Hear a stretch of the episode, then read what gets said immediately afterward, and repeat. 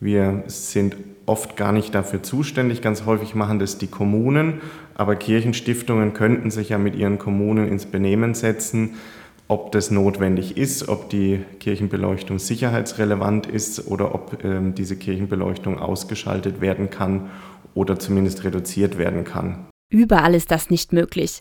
In Würzburg müssen der Dom und die Marienkapelle weiter angestrahlt werden, aus Sicherheitsgründen, denn so werden auch die umliegenden Plätze beleuchtet und Christoph Gawronski gibt noch eines zu bedenken. In Bayern haben wir sowieso eigentlich ein Verbot, öffentliche Gebäude nach 23 Uhr anzustrahlen. Das gilt auch für Kirchen, weswegen bereits jetzt schon in den letzten zwei, drei Jahren deutliche Reduzierungen bei den Kirchenbeleuchtungen vorgenommen worden sind.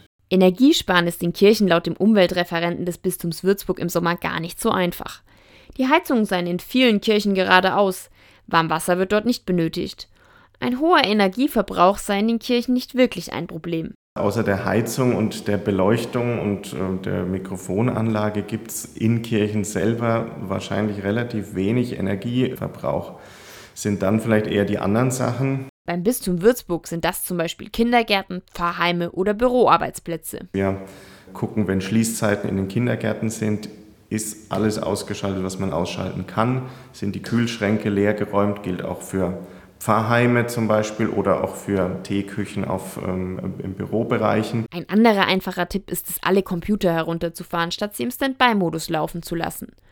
Wie Energie in Gotteshäusern gespart werden soll, wird vor allem im Herbst spannend, denn dann beginnt wieder die Heizsaison.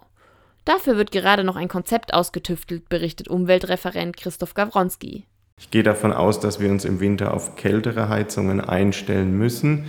Im Moment sind wir dran, ähm, nochmal mit verschiedenen Interessensträgern, Orgelbauern, Denkmalschutz und so weiter zu klären, wie kann man eine gute Empfehlung für die Kirchengemeinden rausgeben.